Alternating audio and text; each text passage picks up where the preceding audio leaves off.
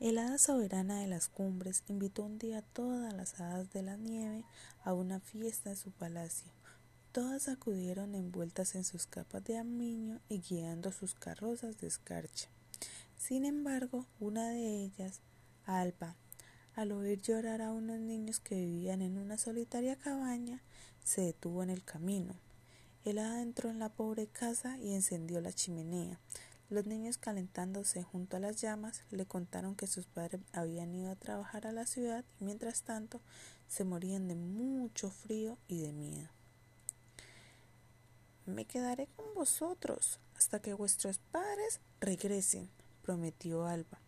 Y así lo hizo, pero a la hora de marcharse, nerviosa por el castigo que podía imponerle su soberana por la tardanza, olvidó la varita mágica en el interior de la cabaña.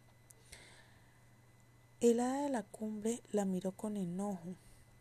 No solo te presentas tarde, sino que además lo haces sin tu varita. Mereces un buen castigo.